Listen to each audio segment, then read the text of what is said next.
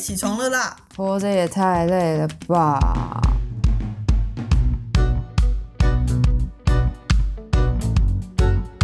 欢迎收听《小岛生存指南》。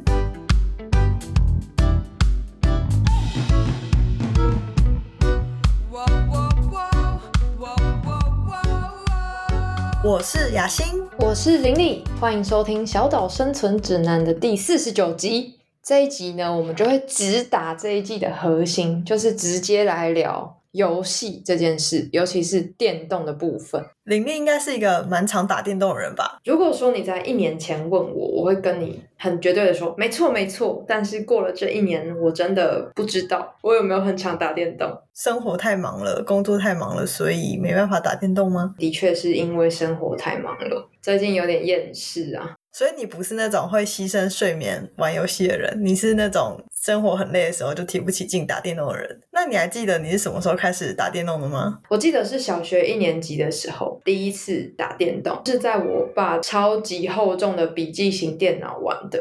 哦。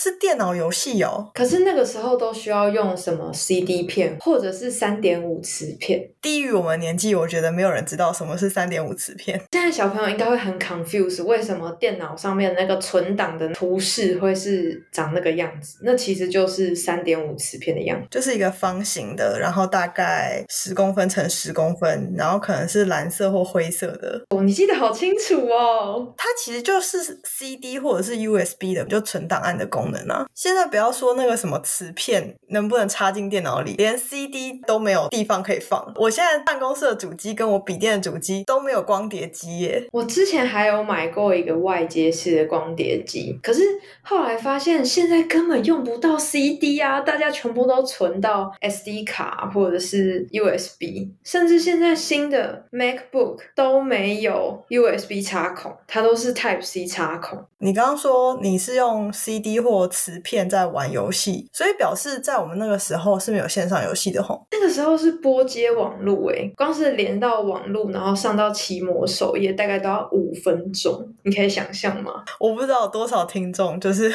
对这件事情记忆犹新。我记得之前看《想见你》，就是那个女主角她回到以前的时候，她就在抱怨说：“天呐，为什么上网可以这么慢？”然后你就会听到那个哒哒那个。拨接网络上网的声音。以前我妈为了不让我玩电脑，她就会说：“哦，我们那个网络没有办法连上，因为她都好像还要输密码。你每次开机，你都要输入一组账号密码，你才连上网络。那小时候我不会用嘛，所以每次玩电脑的时候，我就要拜托我妈帮我输入。无论我要上网去写部落格啊，或者是去奇摩首页看个新闻、查个东西什么的，没想到现在二十年过后，居然已经。这么的便捷了，每个人手机都是一台电脑，真的是一个时代的感慨啊！那时候你玩光碟片的这种电脑游戏，内容是什么啊？我记得以前小时候有订过一个儿童杂志。我妈直接帮我订了两年，那她就有送两款游戏，一款是迪士尼的泰山，就可以闯关爬来爬去，然后会有那个星星还是什么蟒蛇，然后会阻止你，你就很狡捷，然后要快速的按那个上下左右这样子。所以是用键盘玩的吗？对，另外一款是经营澡堂的游戏，那这个就算滑鼠玩。如果说那个客人他有一些需求，他就会出现一个对话框，然后你就要赶快走过去那个客人旁边，看他的需求是什么，然后你就要去满足他的需求，客人就会越来越多，那你的速度就要越来越快，最后就会死掉这样子。哦，所以是经营类游戏，现在手游也好像也蛮流行的。他们应该算是游戏的始祖了吧？就是那种很粗犷的那种元素风的游戏，二 D 的画面，每个人都跟那个埃及壁画的人一样。你形容的真棒。我小时候玩的游戏是《三国演义》的游戏，我忘记它正确的那个游戏名称是什么，但一样是你要打倒你的敌人，然后破关这样子。每次都选赵云，因为我觉得赵云最帅。所以你后来玩传说对决还是玩赵云吗？刚踏进传说对决世界里面的时候，赵云就是第一个刺客角色啊。我 never 学会玩赵云，我觉得超难用的。那个不是赵云的问题，那是传说对决的问题。我以为你要说那是我的问题。哎，那除了光碟片的游戏啊，雅欣，你以前有玩过线上游戏吗？或者是线上的单机游戏？小时候其实我家是不让我玩电动的，但是我们国小都有电脑课，然后电脑课的时候大家都会偷偷玩游戏，然后我就从同学的荧幕上就知道说，哦，有一个东西叫做史莱姆好玩游戏区，哎，这真的是超级大回忆耶。然后我最喜欢的游戏是梦游先生，哦，真的有有有。他就是一个梦游先生，然后他就是在梦游，他会一直往前走。你要用滑鼠去点那个画面上各种道具，让他不要摔死。然后我超懒的，我都搞不懂那个机关在哪里，就常常让他摔死。可是我又不死心，我又觉得他应该要破关的。那你呢？你在史莱姆的记忆是什么？哦，我那个时候有玩一个游戏，叫做什么超级原始人。哎，好像有听过。它就是一个你要一直拿那个棒子打那个怪兽，可是你原本拿到那个棒子是很烂的棒子，所以你要打三次那个怪兽才会死掉。之后你就会拿到更好的棒，然后你就可以更快的打死那个怪兽。听起来很无聊，可是它里面还有恐龙之类的。我那时候觉得很好玩呢，我后来就再也没有找到那个游戏了。我觉得有些游戏它会是昙花一现的，因为小时候不太理解电。脑是怎么运作的嘛？然后有时候点进那线上的单机游戏啊，它就会告诉你说什么 Flash 即将停用什么之类的，就不太清楚它到底是怎么回事。这些游戏有一天就会无预警的下线。但我觉得还是有一些游戏，无论我们长多大，好像回去看还是蛮好玩的。我觉得踩地雷就是一个 非常好玩的电脑游戏，虽然它是电脑本身标配。哎，你记得后来好像是 x P 有标配一个弹珠台的游戏吗？有啊有啊，我也有玩啊，这个也好好玩哦。我们小时候电脑课就在那边玩偷玩这些无聊游戏，然后老师就会说：“好，大家都做好了吗？我要切换喽。”然后大家就会不不可以不，然后老师就会切换。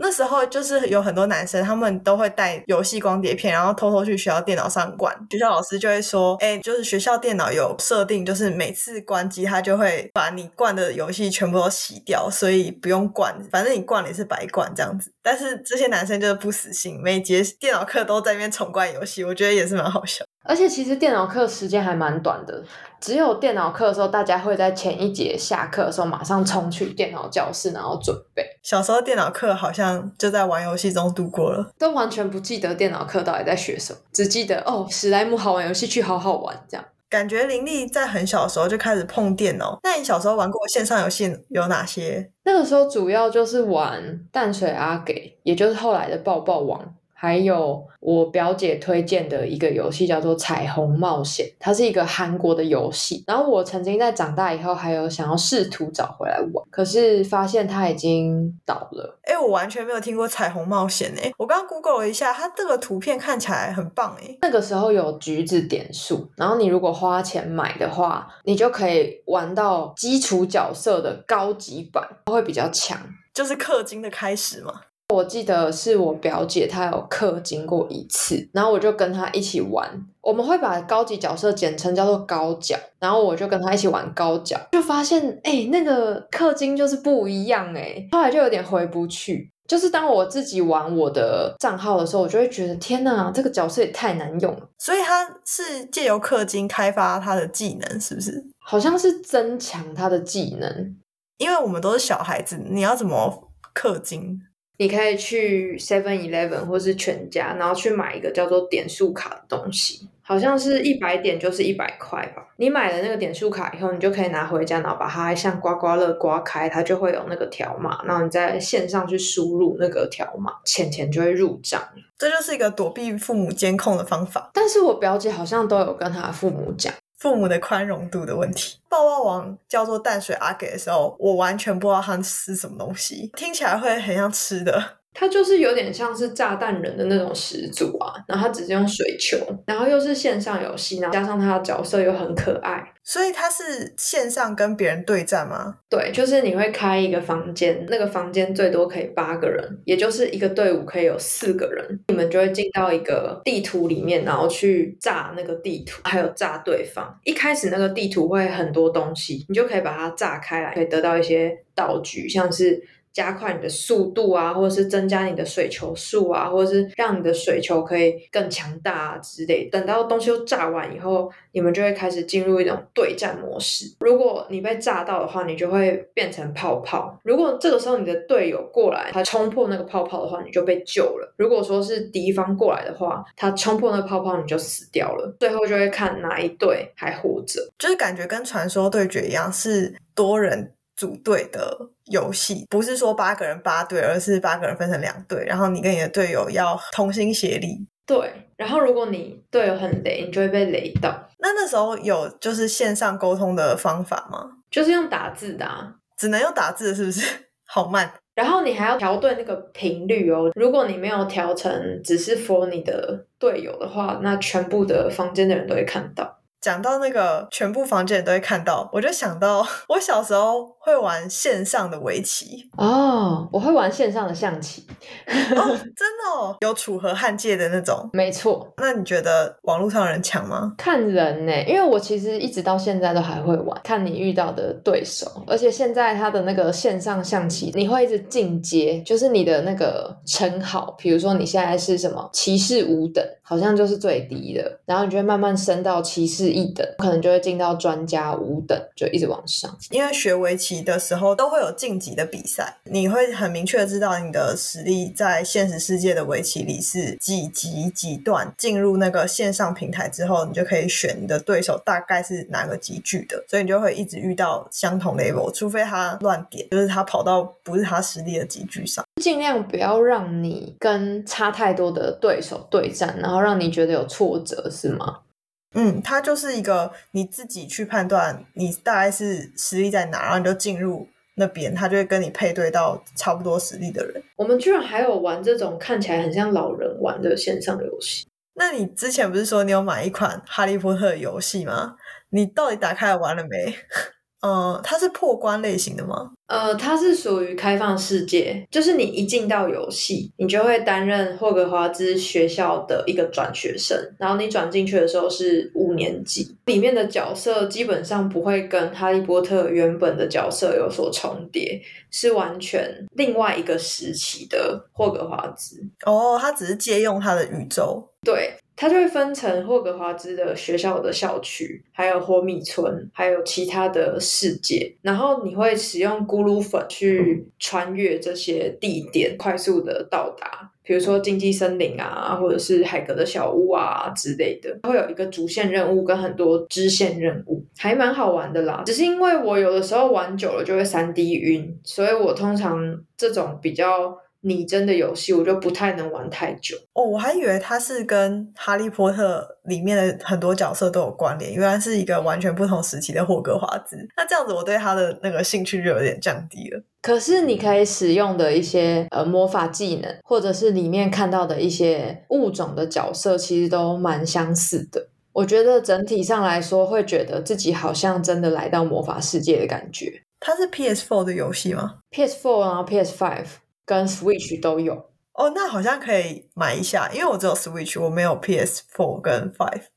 如果是喜欢哈利波特的人，我都蛮推荐可以买买看。它就叫哈利波特，是不是？它叫霍格华兹的传承。我上次打电动不知道什么时候嘞。你最近也是忙到疯掉啊！我们上次一起打传说对决，你跟我说好无聊，那你就下线。我会记一辈子。你每次一讲到传说对决，就会开始提那一次我只打了一场，我就下线。因为那个时候是雅欣邀约我玩，说哎、要不要上线玩传说对决？然后我就心里想说好啊，然后我就。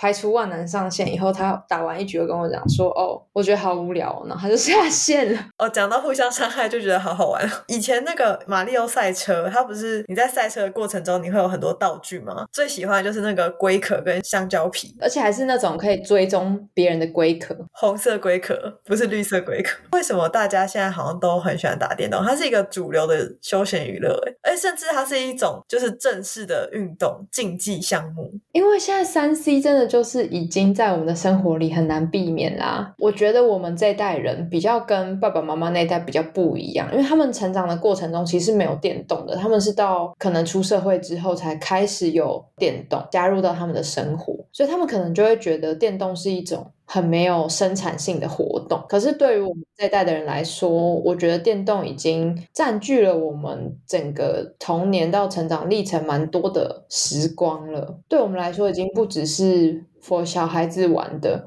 更像是一种生活的调剂吧。打电动的时机是你现在有一个很放松的心情，然后想说哦，今天来打个电动好了，而不是说哦，压力好大哦，我来打个电动。因为我觉得打电动这件事情，它需要认真的玩。哦，要专注。对，如果说我打电动，然后很心不在焉，我就会觉得，我如果在平常生活已经很心不在焉，然后我连打电动都很心不在焉，我觉得那不是一种休息。等一下，你平常生活心不在焉是什么意思？就是如果那一阵子状态不太好的话，我可能对于打电动也提不起劲。你真的很逼人呢、解释清楚啊，不然大家会以为你是一个没认真生活人。对于雅欣来说呢，你觉得打电动是一个什么样的存在？我觉得是打发时间。像我之前很喜欢玩传说对决，就是因为我要写论文嘛，所以 我想要就是逃避现实，想要就是让时间过快一点，或者是说它可能是一个我休息的时候选择的活动，然后它也是一个很好计算时间的方式。你感觉不是那种会电动沉迷的人呢、你好像都玩个一两局，你就觉得 OK，那我今天就不要玩了。因为我会觉得太重复了，就是你每一次都是差不多重复的操作，然后我很讨厌重复的行为，所以我就会去找一些别的事情来做。但每一次进到那个游戏里面，你碰到的人不一样，然后你碰到的对手也不一样，这样会很重复吗？这个就讲到技术层面了，就是传说对决一开始你要先发展你的经济能力，然后你的那个技能点数才会提升嘛，然后你才会比别人强。我觉得那个都太重复了，因为你每一场开始都是从第一等级打到第十五等。哦，所以是这个过程让你觉得心很累，就是每次进去都是超弱的状态，然后你要一路慢慢往上。当然有时候就是可以一直狂刷别人，就是很蛮爽的，但就觉得好像也没有意义。对啊，你打电动的方式真的是跟那种沉迷的人差很多欸。因为像如果我陷入某一种状况，我可能就会连续打个十五场都可能。如果它是一个像 Overcook 一样，就是一直破关、一直破关、一直前进的话，那我就会一直前进。等于它每一场的场景，然后你要挑战的东西，你要达成的目标都不一样，原来是这样哦。所以才会有各式各样的电动去针对各式各样不同的受众。那节目的最后要邀请雅欣给爱打电动到来不及工作的人一个生存指南。来不及工作没有关系，要记得吃饭跟睡觉哦。